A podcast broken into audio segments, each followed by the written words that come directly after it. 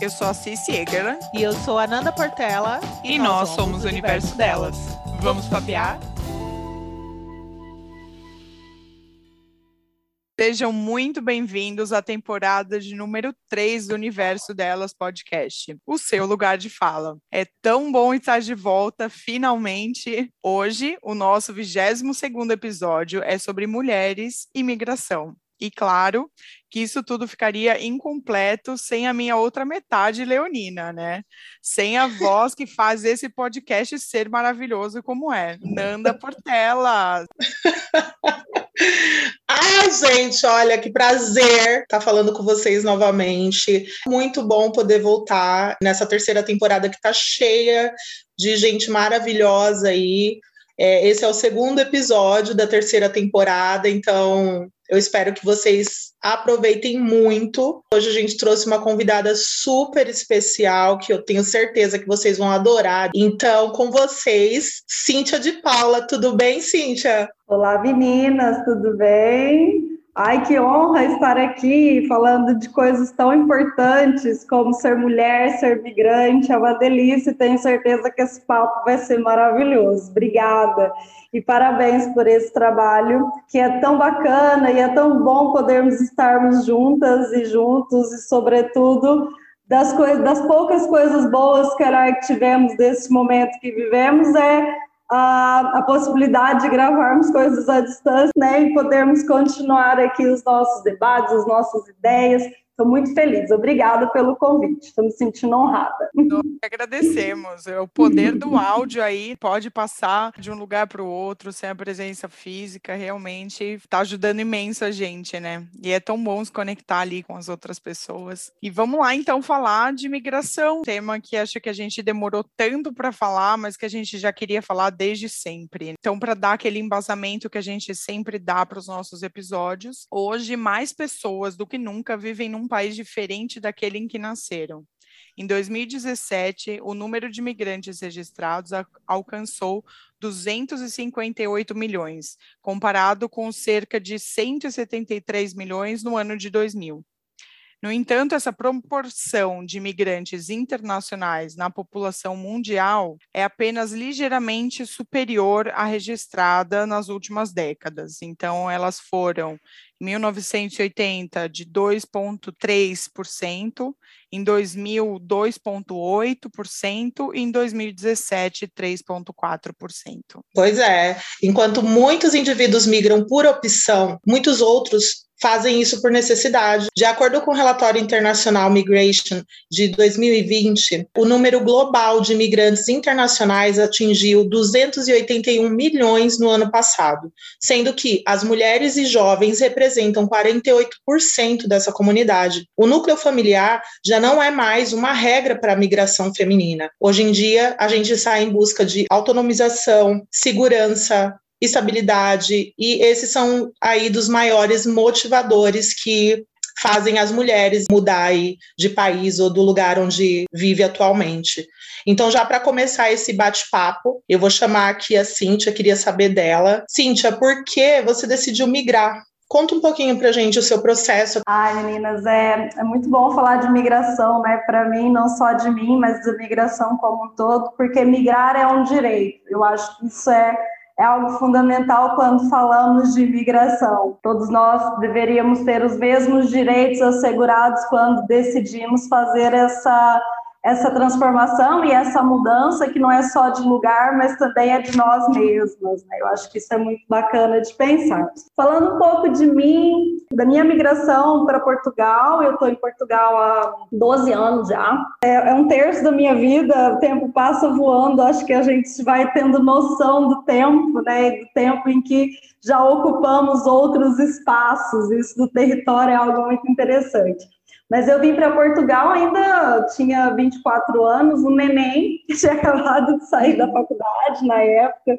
Eu sou formada em psicologia e, já tinha feito uma migração interna de uma cidadezinha lá do interior do Mato Grosso do Sul, que chama Inocência, e fui estudar em Campo Grande, que é a capital do Mato Grosso do Sul, e daí que inicio, depois de terminar a universidade, vim para Portugal. Mas eu vim para Portugal com passagem de volta. É muito, acho que é a história de muitas de nós, né? E eu vim fazer um mestrado em psicologia comunitária, na altura com meu atual marido da época. Ele é sociólogo, viemos os dois fazer o mestrado. Eu, na verdade, decidi a viagem um mês antes. Eu não ia vir, ia só vir ele. Eu já trabalhava na universidade, já tinha ali outros projetos de vida naquela época. E eu me lembro de uma professora que, que eu amo muito e que se tornou uma grande amiga até hoje, a Sandra, que ela dizia: Como assim você não vai? você tem que ir. E o meu pai, que na época dizia: Casa e comida sempre tem para onde voltar. Vai e veja como é que é. E, e decidi a viagem no fim do mestrado, voltaria para o Brasil. Doze anos depois, estou eu aqui. E assim, é muito... o tempo passou, Entretanto, nesse processo, passei pelo divórcio, o meu companheiro na altura voltou para o Brasil e eu me redescobri uma, uma mulher migrante. E Portugal fez para mim muito sentido e, olha, virei alfacinha. Alfacinha, para quem não sabe, é quem vive em Lisboa. Assim, eu sou uma alfacinha de coração.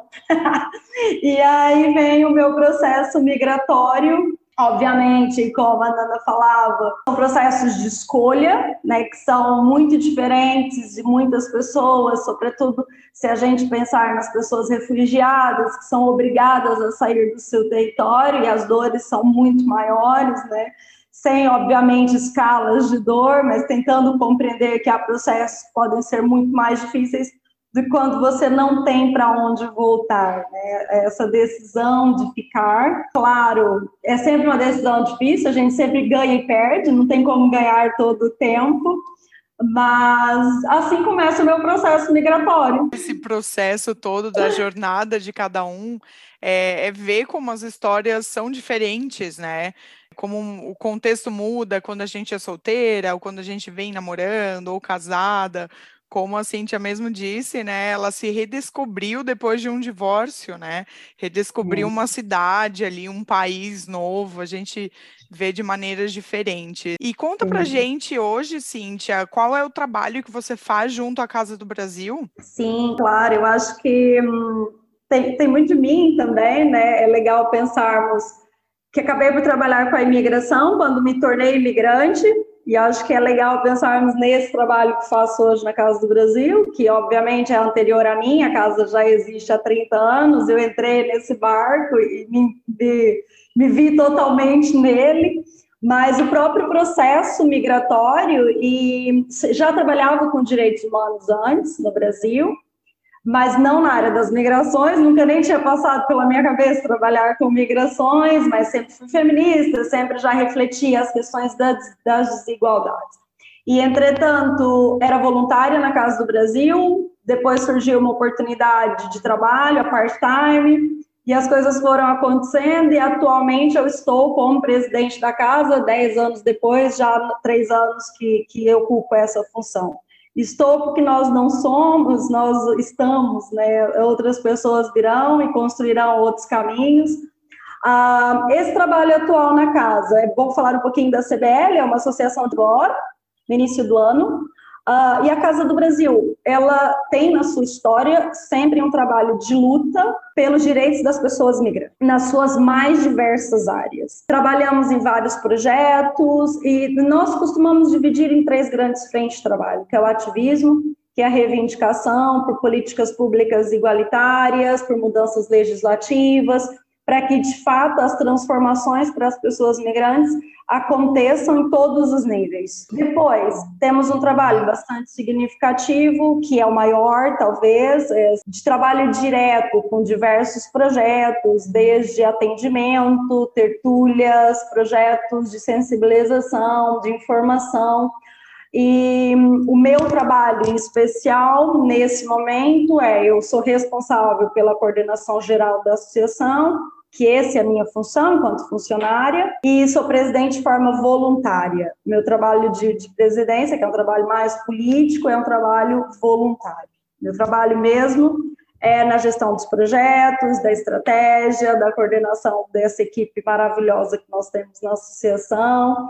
E um pouquinho de tudo. A gente tira a cerveja no bar quando precisa na festa, a gente limpa quando faz, monta a cadeira, tira a cadeira, que é um pouco de tudo, que é, no fundo, a beleza desse trabalho associativo, que eu tenho a sorte do, do meu caminho em Portugal também fazer parte de mim. É, esse fazer tudo, como você faz com a associação, inclusive faz parte da vida do imigrante, que é fazer tudo um pouco até você conseguir se estabilizar e criar um contexto ali que seja mais familiar para você. E, é. Cíntia, como que a galera chega até vocês? Pronto, eu acho que na história também nós fomos evoluindo com as novas formas de comunicação, né? Antigamente era o boca a boca, era o jornalzinho, o panfleto que distribuía na frente do consulado.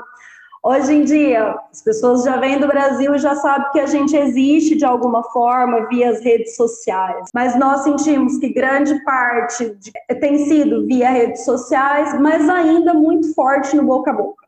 Vai numa instituição que nos recomenda, um colega ou uma colega que vem aqui, as tertúlias que vocês já participaram e esse trabalho coletivo também traz muita gente porque a gente sente que as pessoas cada vez mais têm valorizado esses espaços de diálogo, de debate.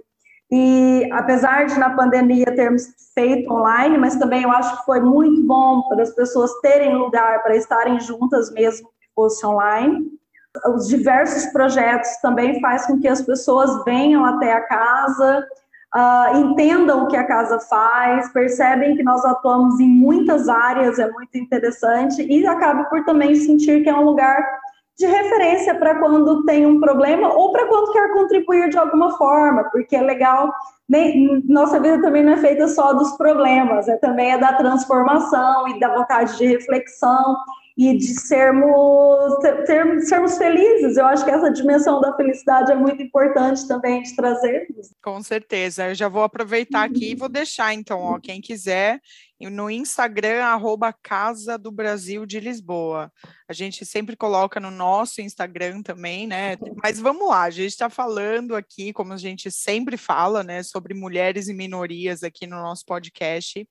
Então, a gente queria perguntar para você, Cíntia, no processo migratório? Por que, que ele é diferente para homens e para mulheres? Uh, sim, sim, eu acho que é, é legal pensarmos sobre isso, mas também pensarmos um pouco quais são as dificuldades né, que as pessoas migrantes encontram e por que que ainda pode ser mais difícil para as mulheres imigrantes. Né? Eu acho que é claro que migrar por si só pode né, ser um processo de redescoberta. A gente se redescobre, e, e porque os temas são diferentes. Não só porque pode ser uma nova língua, ou uma língua, apesar de ser a mesma, muitas vezes nos querem convencer de que não é, que isso também acontece. E, e mesmo a nível profissional, nós sabemos que o processo migratório ele faz, infelizmente, sobretudo no caso de Portugal e o que a gente tem vivenciado, a, a desqualificação profissional, a dificuldade das pessoas migrantes de exercerem funções de fato que correspondem à sua formação, os baixos salários, a dificuldade de, do trabalho de fato justo e digno, com salários dignos, a habitação, a dificuldade quando chegamos e não cumprimos aqueles requisitos absurdos que os senhorios ou senhorias exigem de fiador, de cinco rendas, disso. Isso tudo pensando para quem chega, além da dificuldade de deixarmos a nossa casa, de deixarmos as nossas referências, a nossa família, o nosso dia a dia, né? Essa redescoberta também vem com outros desafios. Quando pensamos nesses desafios, não podemos ser ingênuos e achar que é igual para todas as pessoas, porque não é. E aqui eu olho para as mulheres, né? Sobretudo de pensarmos que nós vivemos num mundo que tem muitos sistemas opressores, né? E um deles é o machismo, que nós sabemos e o patriarcado. Então, quando migramos, somos de outros processos que antes talvez não conhecíamos, como a xenofobia, até, até a questão de classe, que de repente a gente pode pertencer a uma, e quando chegamos nesse novo momento, nos vemos numa outra situação econômica que também pode influenciar, mas, sobretudo, não podemos excluir o ser mulher e o quanto que, se o machismo já nos afeta de todas as formas na nossa vida, quando nos tornamos mulheres imigrantes, também lidamos com a discriminação baseada na, na, na questão étnico-racial. Se somos mulheres migrantes, negras, ainda somos o racismo de forma muito presente se formos brasileiras, e aqui não podemos deixar de falar nesse, nesse espaço nosso aqui de papo e de fala, que e, toda, e nós três e todas as mulheres que devem estar nos ouvindo, em algum momento já ouviu falar o que é ser mulher brasileira no exterior, né? E, e em Portugal, é, eu me lembro quando me descobri mulher brasileira, porque eu nunca tinha me questionado. Né? E quando eu chegava, ah, mas você ainda é brasileira? Né? E de repente você começa a vivenciar as discriminações pela nacionalidade que você pertence, baseado em estereótipos que vêm desde a colonização, que eles não surgem hoje do nada, né? Tem todo um processo da construção de um corpo disponível que vem desde as pessoas escravizadas e até todo esse processo mesmo que Portugal foi responsável. Obviamente, com todo o mundo até agora, outros processos foram reafirmando isso ao longo da história, como a própria publicidade e muitas outras coisas, que esse corpo, de repente, a gente descobre que é um corpo hiper, é um corpo que pode servir para o trabalho é, sem limites, um corpo que pode ser tocado, um, um, e não só, imaginem, quando ligamos para uma casa, ah não, eu não alugo esse apartamento para brasileira, porque com certeza é trabalhadora sexual, ou então vai trazer um monte de homem aqui para minha casa. Então, obviamente, os homens também sofrem discriminações nesse processo, sobretudo também no trabalho e na ocupação de, de outros direitos, a saúde, a educação, a tantos outros, mas não podemos deixar dessa lente de sermos mulheres. E aqui, sobretudo da nossa comunidade, né? nós somos maioria, é, é, mais de 60% da nossa comunidade é feminina. E uma mulherada muito interessante, muito é, eu, eu acho fantástico a capacidade até de transformação disso e de luta que tem se feito, de grupos que têm surgido, de debates que têm acontecido. E mesmo quando nos reafirmamos profissionais, quando abrimos o nosso negócio, quando ocupamos a universidade, quando levamos esse debate, quando exigimos os nossos direitos, é, uma, é muito importante esse processo né, de transformação. E eu acho que ser mulher migrante acresce. E aqui estamos a falar uh, só de ser mulher migrante, mas podemos pensar nas mulheres mães migrantes, né, e outras questões, que não é o meu caso, mas não, não deixo de pensar nos desafios que as mulheres que são mães migrantes também vivenciam nesse processo. Sim, eu acho que como você disse, Cíntia, a, a dor do, do migrante ela é multifacetada, né? Ela vem desde questionamento de língua, vai para aquela questão de reafirmar o tempo todo que a gente não pertence, né? Tem, tem aí a parte, a grande parte da mulher, né? Que, que a gente vivencia ali muito mais forte tudo que já vivencia em nosso país, né? É, sim.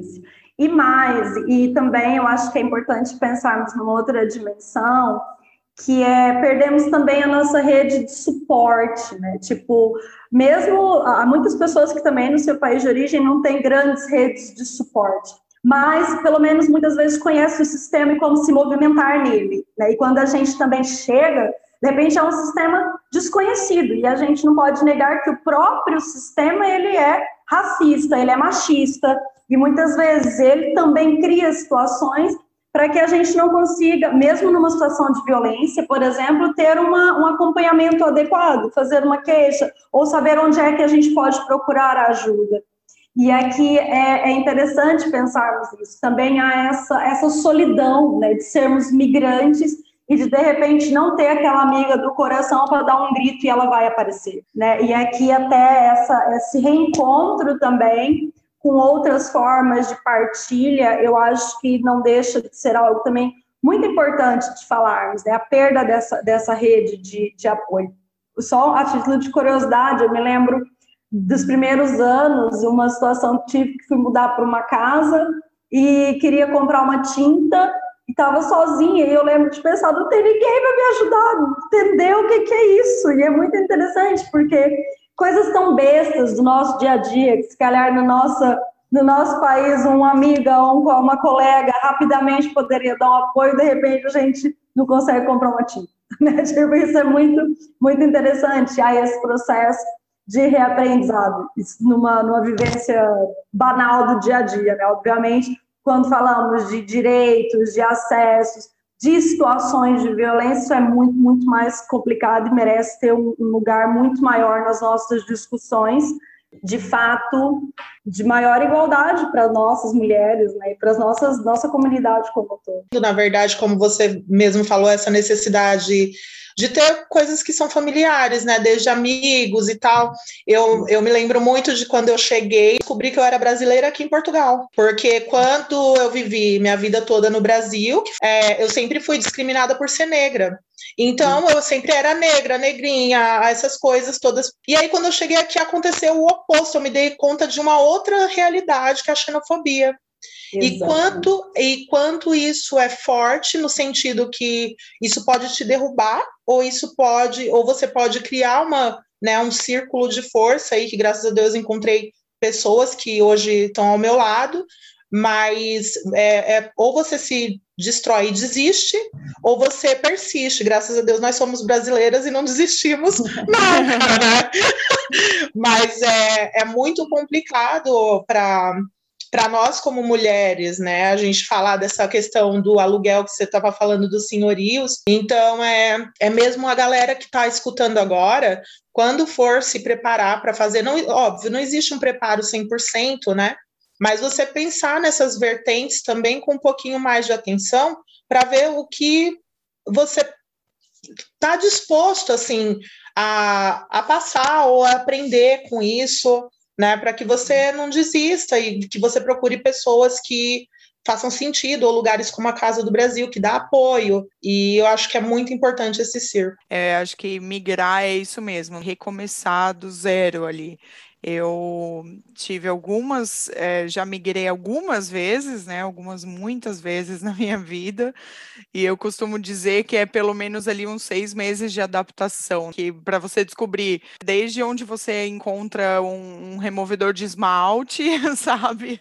Até onde é o melhor peixe para você comprar, ou alguma coisa do tipo. Então, gente indo, se redescobrindo mesmo. Como muda também de lugar para lugar, como como essas questões são diferentes, porque eu morei em outros países já, e eu também vim me descobrir brasileira aqui em Portugal, porque eu acho que foi o país que eu mais senti, estava escrito mesmo ali desde o meu bom dia, então estava mesmo estampado na minha testa. Enquanto eu falava outros idiomas, aquilo passava despercebido. Estava falando o idioma local deles, então não reconheciam o sotaque, mas jamais iam saber que eu era brasileira. Mas aqui não tem jeito. A gente diz oi, eles já sabem.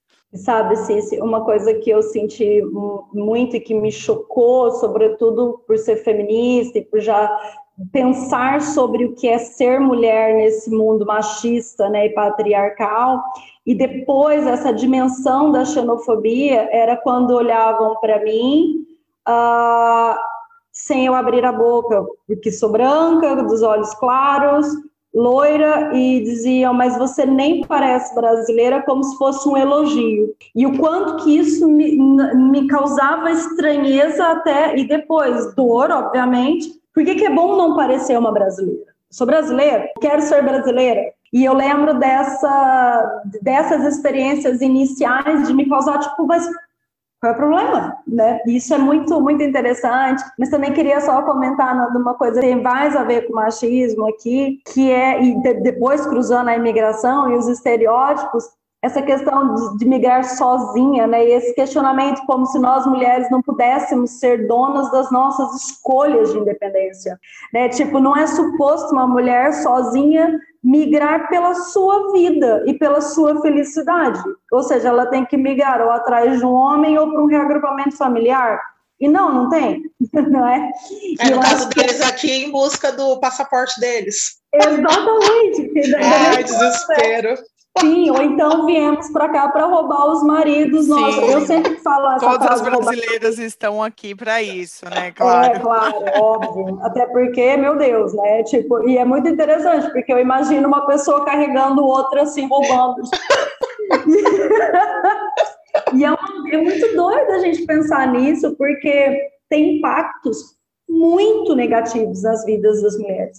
Muito. E, e, até a ponto, eu me lembro que eu tive uma fase, e mesmo nós, com todo o empoderamento que temos e consciência de que a culpa não é nossa, não é pela roupa que você estava usando, não é porque você riu demais na mesa, porque tem todos esses estereótipos, não é porque você conversou e foi simpático. Quando você começa a perceber que é um problema que não é seu, é um problema de um sistema machista, xenófobo e que ainda por cima coloca a categoria de ser mulher brasileira para te discriminar. E, é, e, até que você entende isso, isso é muito doloroso, né? Que você e mesmo entendendo ainda é doloroso, né? Porque sobretudo quando te negam direitos ou então quando faz uma piadinha engraçada que não tem graça nenhuma, ou quando acha-se no direito de te assediar sexualmente. Se você conversou com a pessoa, é claro que você está querendo, né? Sei lá, se encontrar com ela mais tarde. Isso é muito, muito interessante de falarmos, sobretudo para as nossas ouvintes, é, é a importância de compreender esse, esse fenômeno que não é culpa nossa, né? Tipo, porque isso causa muito dor. E, e, eu lembro nessa minha trajetória, de, sobretudo não só do meu trabalho, mas do ativismo, né? Estar com as mulheres e nas lutas, nas marchas, nos, nas tertúlias, e de pensarmos isso de forma coletiva, né, e de desconstruirmos, entender que é um processo que é anterior a nós e que provavelmente vai ser depois de nós. E isso é muito triste e que tem impacto. Eu me lembro de uma época que eu evitava falar nos lugares públicos. Me marcou muito, calhar ali a meio da minha migração, sabe? Mesmo com todo esse empoderamento, eu lembro de estar em espaços maioritariamente portugueses e, e evitar falar sei lá, num, num serviço, num serviço público, sabe, ou num lugar, no, no transporte, para evitar sofrer o impacto de que isso era. Isso é muito doloroso. E eu acho que temos muito a refletir sobre isso e nos apoiarmos. Eu acho que um momento como esse é um momento de apoio, não deixa de ser, né? De partilharmos, de pensar que há muitos grupos extraordinários de mulheres que vêm debatendo isso, muita mulher empoderada nesse sentido de, de consciência, de entreajuda, de construção de respostas, que tem denunciado, que tem participado até na construção de respostas efetivas, seja até de mudanças legislativas, que traz essa dimensão nessa discussão do gênero e da imigração, eu acho que é muito, muito importante falarmos sobre isso. Né? E eu acho que, uh, acho não, né? Tenho certeza que é muito importante que nós, como mulheres brasileiras, seja em qualquer lugar do mundo que a gente estiver, a gente levar a nossa bandeira, mas levar com honra, porque é, é, quando eu cheguei aqui, uma coisa que, uma das coisas que mais me marcaram foi que outras brasileiras diziam para mim: ah, eles tratam a gente feito prostituta, mas é normal. Ah, como assim normal? tipo. Não é nada. É, que momento que isso ficou normal? Então, assim, é, tem essa, essa questão de, dessa formulação de resposta que acho que é, muita mulher ainda precisa dessa, desse empoderamento e desse conhecimento de que está errado, que não é engraçado, que não importa se o cara é americano ou se o cara é português ou quem ele seja. Você é brasileiro e ele tem que te respeitar. E uhum. você tem que se respeitar primeiro, porque uma pessoa dizer que você não parece, parece brasileiro, como você disse, tem que te causar incômodo sim. Porque como uhum. assim? Se você for brasileiro ou parecer brasileiro, então ele vai te tocar? Ele vai fazer o que com você? Vai pegar nos seus peitos porque você está parada num ponto de ônibus, que acontece? Tem um grupo no Instagram chamado Brasileiras Não Se Calam, onde tem várias denúncias com relação a esse tipo de assédio mundialmente. E toda essa questão, ela, eu acredito que ela é muito embasada nessa estrutura machista na qual nós fomos criadas e a gente criou um método de aceitação, da normalização das coisas que acontecem que acha que ok, não ok, ah, eles tratam a gente assim por causa das outras que vieram, mas e daí? Pior ainda esse discurso. Então, assim, mano, se você ainda repete esse discurso, acorda, acorda, porque a outra que veio antes foi você. E você vai vir depois e ainda tem as suas filhas, sobrinhas. E quando a galera mais nova começar a viajar, o povo da sua família, ou começar a migrar, e aí também vai ser normal? Então a gente tem que acordar um pouco para essa normalização e falar mesmo, como a gente está falando aqui, até a galera, sabe, engajar ou, ou se respeitar mesmo. E mudar o sistema, né? E, por exemplo, quando falamos das nossas mulheres migrantes, ainda essa normalização piora, até baseada no medo, né? Porque imagina, quando o patrão, a pessoa ainda está no processo de regularização, por exemplo, e a gente sabe que é super injusto, demorado e que faz com que as pessoas fiquem em situação de vulnerabilidade, às vezes anos, à espera de um documento. E muitas vezes as entidades empregadoras usam também dos estereótipos para justificar desigualdade dentro do trabalho. A gente vê todos os dias esses relatos que até usam disso para exercer, né? Tipo, eu, eu encaro como violência ou assédio sexual, às vezes assédio moral no trabalho, justificando isso. E, e usam de outras fragilidades que o processo de migração nos coloca para exercer essas questões, essas, né, essas violências sobre os nossos corpos, sobre as nossas, as nossas existências. Vou dar um exemplo. A gente fala do trabalho, mas nas universidades. O quanto a gente tem ouvido a mulherada que está nas universidades, que estão estudando aqui em Portugal, e assim, a, a comunidade brasileira é extremamente relevante para a academia em Portugal, porque nós representamos uma parcela enorme de estudantes que pagam porque aqui a universidade não é gratuita, mesmo que pública, as pessoas pagam, e que tem ouvido, vezes sem contas, de colegas, de professores, coisas desse gênero, que brasileiras vêm roubar marido, ou piadinhas, sabe, de que podem ser trabalhadoras sexuais, com todo respeito às trabalhadoras sexuais, e, e que colocam, é, tentam muitas vezes até diminuir essa mulher perante a, a turma, e, e, é algo horrível, a questão também do preconceito linguístico, que muitas vezes aceita que escreva em inglês, por exemplo, e não aceita que a pessoa escreva português variante do Brasil. E, e isso é uma violência, né? é sentido como uma violência. Ou então, eu ouvi uh, de uma colega há pouco tempo que ela me contava, ela fez uma checklist de autores que ela queria ler na área dela, de trabalho, de referência no Brasil, e o professor disse para ela que ela precisava ler autores de peso que não fossem do Brasil. Tipo assim, é essa diminuição do que é nosso que é extremamente colonial. Então, não está só na rua essa discriminação, não está só no nosso trabalho precário dentro das famílias que a gente integra, ou nos serviços públicos, quando a médica de família pergunta: ah, mas com quantos homens você está transando? Isso acontece também. Isso também está dentro da universidade. E isso é muito triste de pensarmos, né? E essa importância desse debate, que está muito pautado no machismo, tá? Mas também traz a xenofobia e também traz o corpo da mulher brasileira à baila, né? E aqui essa importância da, da nossa reflexão e de criarmos esses espaços de debate e também, gente, de denúncia. É, é importante saber onde é que a gente pede ajuda, porque isso é fundamental. Existe a Comissão para a Igualdade contra a Discriminação Racial. Obviamente, nós sabemos que a comissão tem um poder limitado, que não consegue fazer muita coisa, mas quanto mais denúncias chegar lá, mais cedo vão ter que fazer alguma coisa. E a gente não pode perder né, a esperança de denunciar. Se foi discriminada no centro de saúde, pede o livro de reclamação. Se nas finanças ouviu isso, pede o livro de reclamação. Não é porque podemos estar numa situação ainda sem o documento que a gente não existe. Nós existimos. Ninguém é ilegal. Ilegal é o capital. Né? Eu acho que é isso que a gente tem que pensar. E sempre também termos essa força de não aceitar que o sistema diga que a gente não existe, ou que a gente não tem direito, ou que a gente não é igual. Eu acho que isso é muito importante. Com certeza. Eu queria te perguntar também, Cíntia, é, na sua opinião, o que falta para a gente criar uma comunidade de apoio que seja mais sólida para todos os imigrantes? É uma boa pergunta, Cis. Eu acho que hum, eu vou partilhar um pouco do que eu tenho observado, assim, né, que ando mais nesse, tenho andado mais nesse Eu sinto, uh, nesses meus 12 anos de imigração, eu sinto que atualmente nos últimos anos, talvez, nós temos criado mais essa sinergia. Acho que essa migração que vem desde o golpe da presidente Dilma, ali uma migração mais ativista também, sabe? Que questiona mais e que tem se organizado. Eu acho que a gente vai caminhando para isso.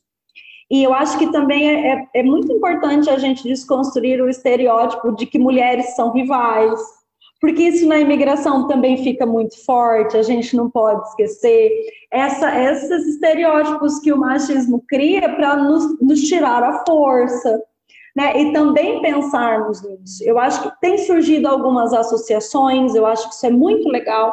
Imagina, nós somos a maior comunidade brasileira e temos pouquíssimas associações ao longo de Portugal todo. Esses últimos anos eu assisti nascer algumas, algumas, o que eu acho que é uma forma de fortalecimento. O associativismo é muito importante, porque é assim que a gente se organiza. Depois, eu tenho especialmente uma, um gosto por coletivos. Eu também acho que essa forma de nos organizarmos, mesmo que seja por uma coisa só, como tem surgido durante a pandemia, surgiram vários coletivos só para ajudar as pessoas que estavam, as mulheres que precisavam da comida para as crianças ou que precisava saber dos direitos do trabalho que foi demitido injustamente ou que precisava rapidamente de um lugar. Essas sinergias momentâneas, elas também são fundamentais, né? Eu acho que o que, que falta? Talvez, eu, eu acho que já tivemos pior, hoje estamos bem melhor, também acho que temos que nos falar, falarmos mais umas com as outras, criarmos mais espaços de encontro, conhecermos umas às outras, apoiarmos sempre que for possível, né? Eu acho que também temos nossos limites e é importante não damos conta de tudo e respeitar isso também nos, nos traz saúde mental. Né? A gente não vai conseguir dar conta de tudo mas sempre estar atentas. Tem uma colega no trabalho que você vê que está numa situação que precisa de um apoio. Às vezes ela precisa de saber qual, qual é o número de um telefone de ajuda. Às vezes ela só precisa de saber qual é o direito que ela tem naquilo que aconteceu. Mobilizar também essas informações, às vezes, é transformador né, para as pessoas. Não precisa ser grandes feitos. Eu acho que a transformação, às vezes, está até no abraço que você dá numa, numa companheira que está precisando. Eu acho que isso é fundamental. Com certeza, eu acho que é válido para qualquer lugar, inclusive, né? Porque aqui é. a gente está falando da nossa realidade, né? Porque nós três vivemos em Portugal, somos aí quase alfacinhas, como disse a Cíntia. Vivemos nesse T0, que é Lisboa.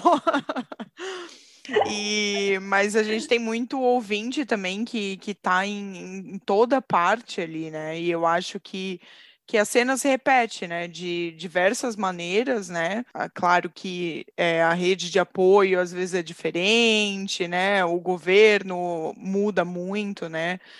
Influencia muito, mas eu acho que, que essas dicas que você deu aí são, são válidas para qualquer lugar, com certeza. É mesmo Sim. a gente transformar a dor em acolhimento, né? É, que é como a gente pode se ajudar hoje aí como, como imigrante, né? Como mulher, como né, LGBTQIA, e a galera sofre muito.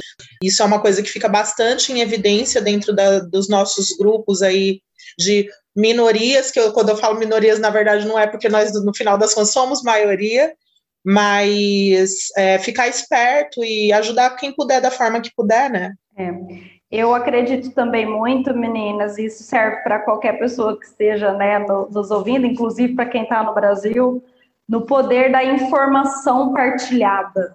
Né? Tipo, é muito importante partilharmos os conhecimentos. E conhecimento é mais do que conhecimento universitário, é conhecimento de fato de direitos, de estratégias, sabe? De de soluções. Eu, eu gosto muito de pensar a vida em soluções, né? Tipo, a gente tem que construir sempre, e isso pode ser feito de forma coletiva.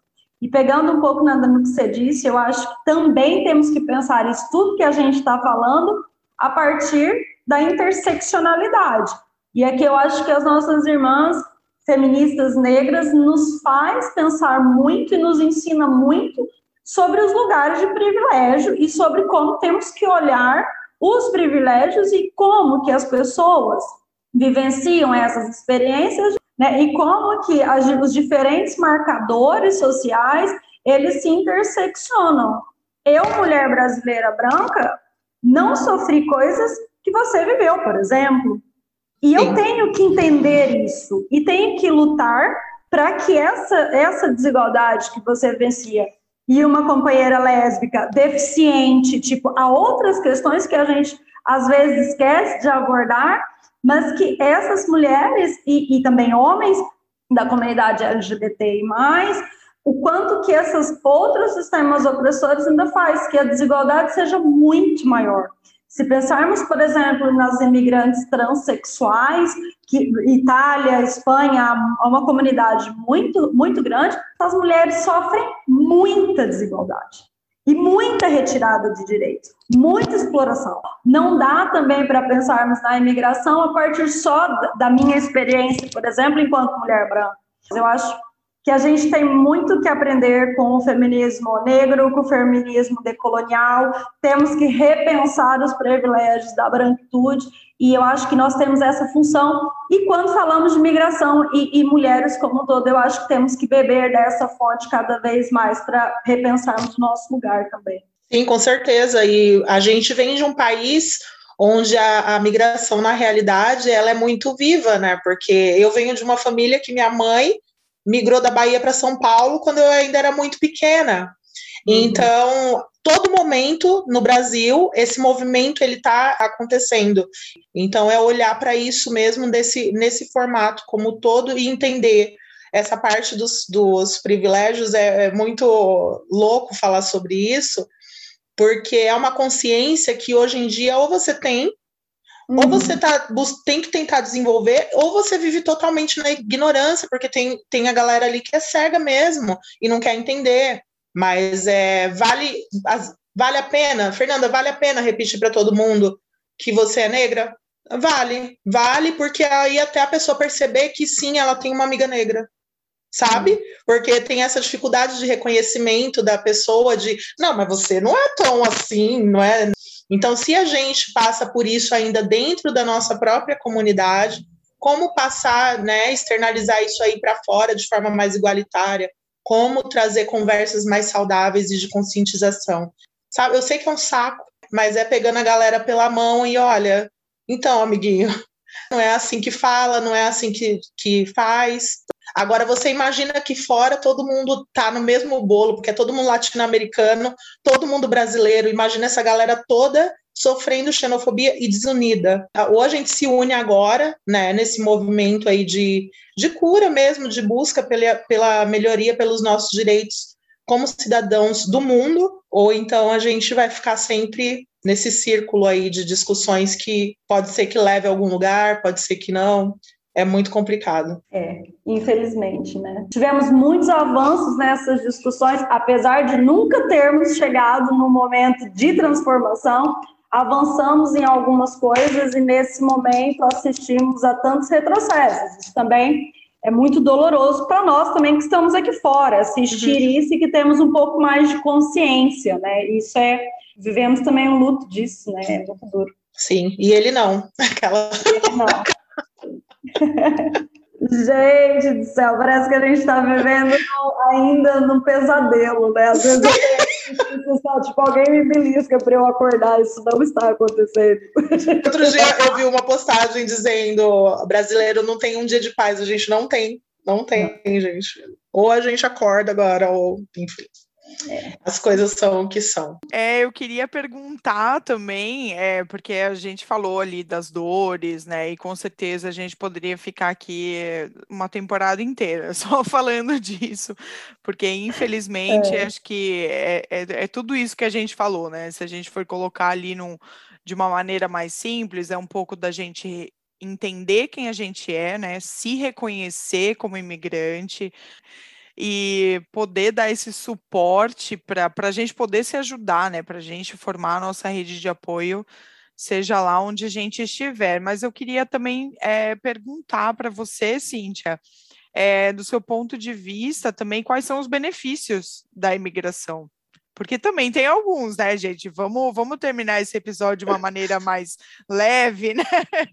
Bastante gente querendo sair do Brasil, né? A gente sabe como o Brasil tá, então não vamos assustar tanto, vai.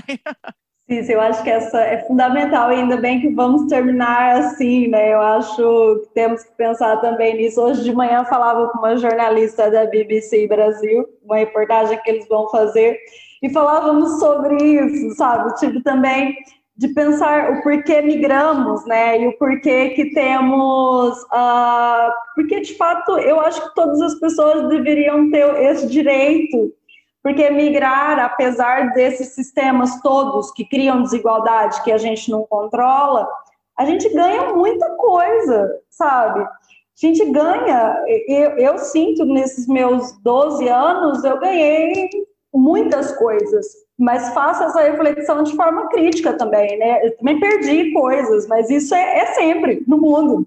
Pensando no contexto português, em Portugal, tem muita coisa boa.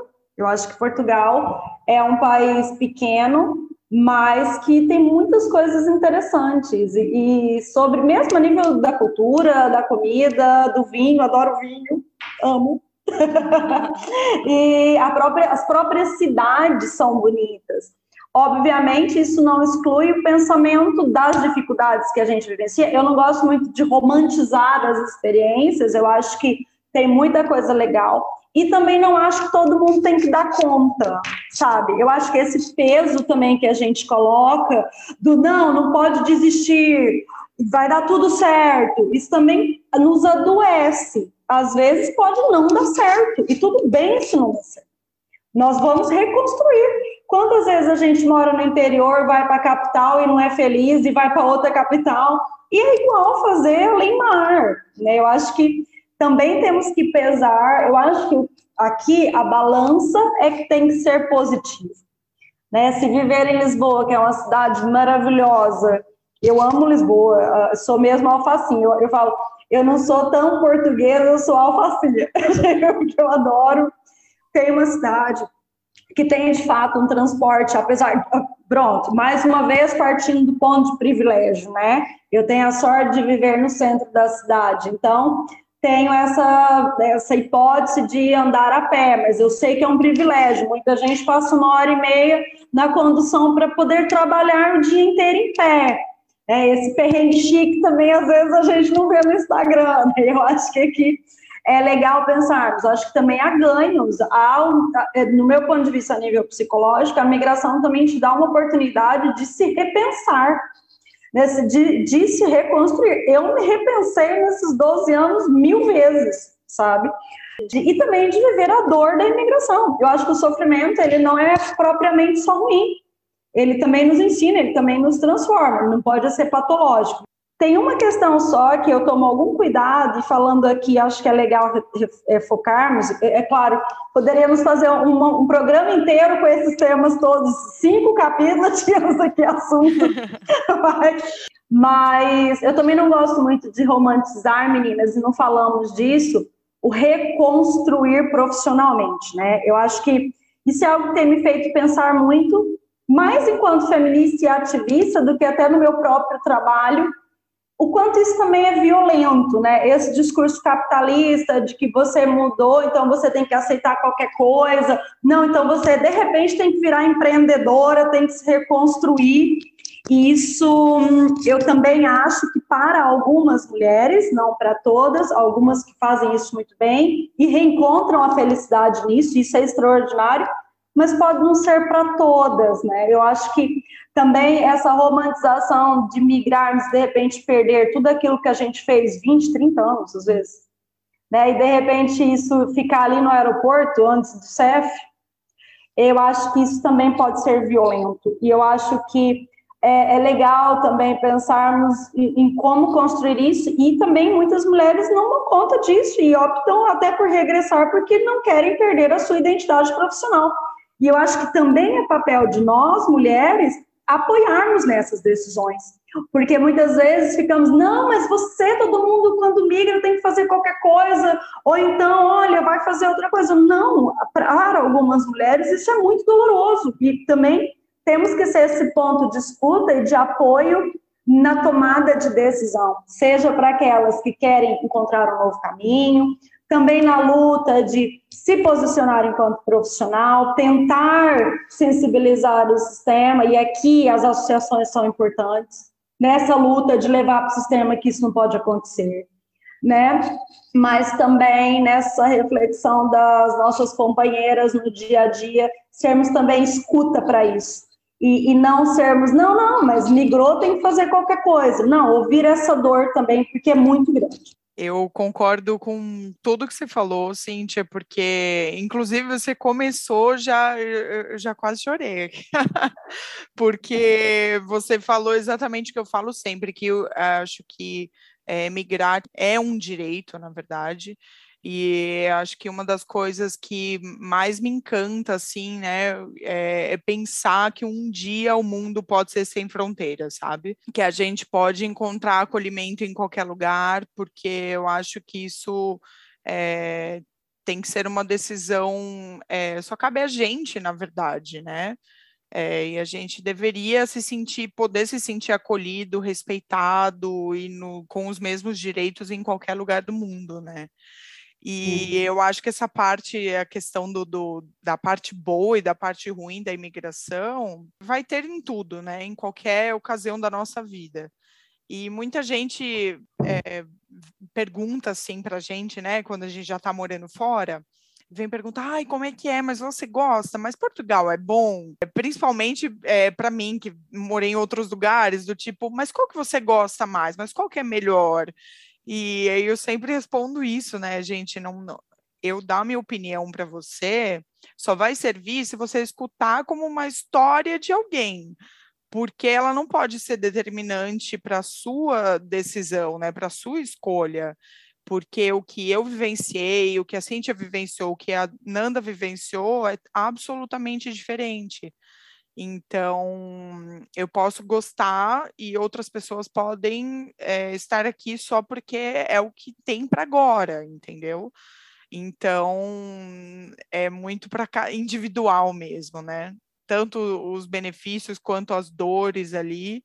E acho que o que resta é isso mesmo, é a gente poder ir se apoiando, né? É, e falar com consciência também, que é o que a gente está tentando passar aqui para vocês hoje, porque assim, é, me lembro de buscar uma informação no YouTube, inclusive antes de vir para cá, e vi uma entrevista de uma, uma, moça que, ok, super válida, mas ela estava falando com base na experiência dela, que era uma mulher de 28 anos, que os pais estavam pagando a pós-graduação dela e que eu, eu, morar em Lisboa era barato. Ela estava falando com base na experiência dela, que os pais dela estavam ajudando. E assim, ela estava influenciando milhares de pessoas. Então, seria irresponsável da nossa parte eu dizer para vocês que é um mar de rosas, mas quando eu cheguei também as pessoas falavam: Meu, você tem que fazer tal coisa, você tem que fazer tal coisa. E eu falei: Não, eu vou fazer outras coisas, mas vou fazer isso até o tempo que for necessário. Uhum. E eu tive essa consciência porque eu queria fazer isso, mas também eu tenho uma casa para voltar, eu tenho a minha mãe, minha, minha família que eu amo. E se eu precisar voltar a qualquer momento também, eu volto sem problema nenhum e me perdoo por não querer continuar, porque não é uma imposição, é uma escolha. E é poder escolher, como você falou, você falou, de viver, a gente tem que ter a, poder ter a escolha de poder viver em outros lugares e ter essa liberdade de acolhimento, né? Por um mundo sem porteira, como eu diria lá na minha terra, no Mato Grosso. Exatamente isso. eu quero um mundo sem porteira. E a gente sempre pede, Cíntia, algumas dicas das convidadas.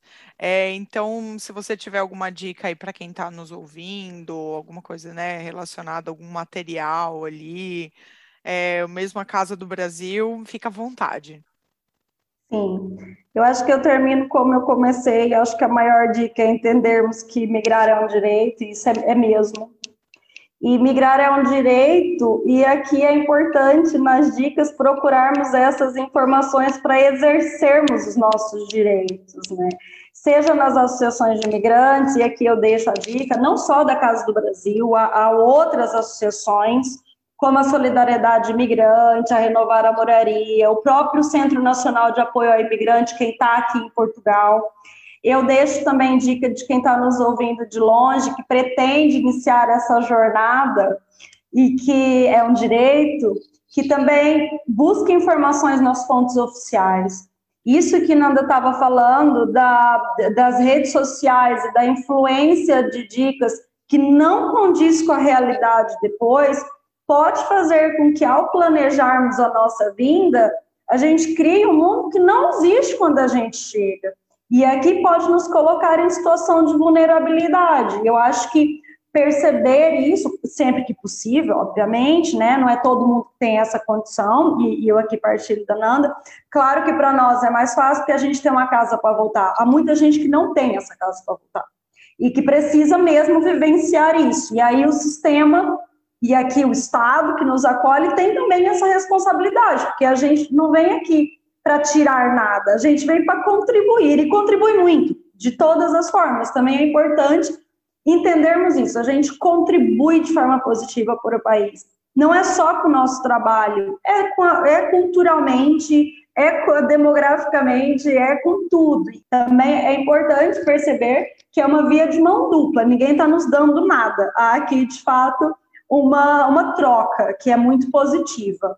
Também deixo de dicas, nós na Casa do Brasil temos um projeto em parceria com a Câmara de Lisboa, que é o portal Lisboa Acolhe. Acho que vão lá visitar, é muito legal. O portal Lisboa Acolhe, ele foi construído, ele foi construído junto com várias pessoas migrantes, com várias associações e tem muita dica bacana Lá também curte as redes sociais do Lisboa Acolhe, arroba Lisboa Acolhe. É uma dica legal para quem quer iniciar ou para quem já está aqui perceber esses recursos. Dou dicas também, tem muitas dicas, gente. Vamos iniciar agora um projeto na Casa do Brasil, que vai ser lançado dia 17, que é o Brasil Portugal. E o Brasil Portugal, ele por uma migração com direitos, ele vai trabalhar só via só redes sociais e à distância. Vamos ter um canal no YouTube com vídeos de ajuda nessa desconstrução. A ideia não é dizer você faz isso, mas é desconstruir um pouco o que é isso de ser imigrante, né? Com dicas, com, com gestão de expectativas, mas numa postura positiva e realista, sem dizer que morar em Lisboa era barato, é barato, como essa que manda. E também. Desesperador. É barato, depende se você, sei lá, né, de onde é que você vem. Para a gente não é, para nós pobres mortais. Aqui, e de onde é vem o seu salário, né? O seu dinheiro. Exato. Para nós da classe trabalhadora da, não. Se barato. vier da Suíça, é bem barato. Exato. E vamos ter uma campanha para as redes sociais, com dicas, sobretudo com os documentos Imagina, entender o que é um NIF.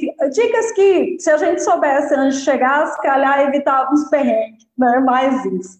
Também, é, se, nós vamos divulgar tudo nas nossas redes sociais. E mais, meninas, eu agradeço, foi uma conversa muito boa, acho que ficaríamos aqui umas três horas falando, temos muita coisa boa para falar. Desejo muito sucesso, parabéns pelo trabalho. Acho que encontros como esse é o que de fato nos dá força para amanhã levantar e para mais um dia de luta. É mesmo com isso. Com certeza, com certeza. Nós que agradecemos, Cintia, adorei ter você aqui.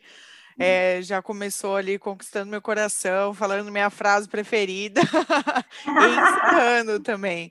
Muito bom mesmo. Acho que eu tenho certeza que todo mundo vai gostar ali de, de tudo que você compartilhou com a gente. Todas as dicas eu vou colocar no nosso Instagram também, todos os arrobas que você falou. Então, para quem não conseguiu anotar ali, vai estar tá tudo no, no, nosso Instagram, como sempre. Então, muito obrigada, Cíntia. Muito obrigada para todo mundo que está ouvindo a gente. E agora, Nanda encerra. Gente, muito obrigada. Obrigada, Cíntia, pela sua presença, pelas partilhas, pelas dicas. A gente já é sua fã desde o primeiro dia que a gente viu numa live, ficou as duas alucinadas ali. Então, acho Adoro, que é muito importante. Amém! Quero vir mais vezes. Virar, virar, olha lá, parcerias, parcerias. É uma gratidão estar tá de volta aqui com vocês. Vocês apostam que estavam pensando, ah, elas não voltam mais. E a gente já está aqui, ó, segundo episódio, e tem muito mais que vem por aí.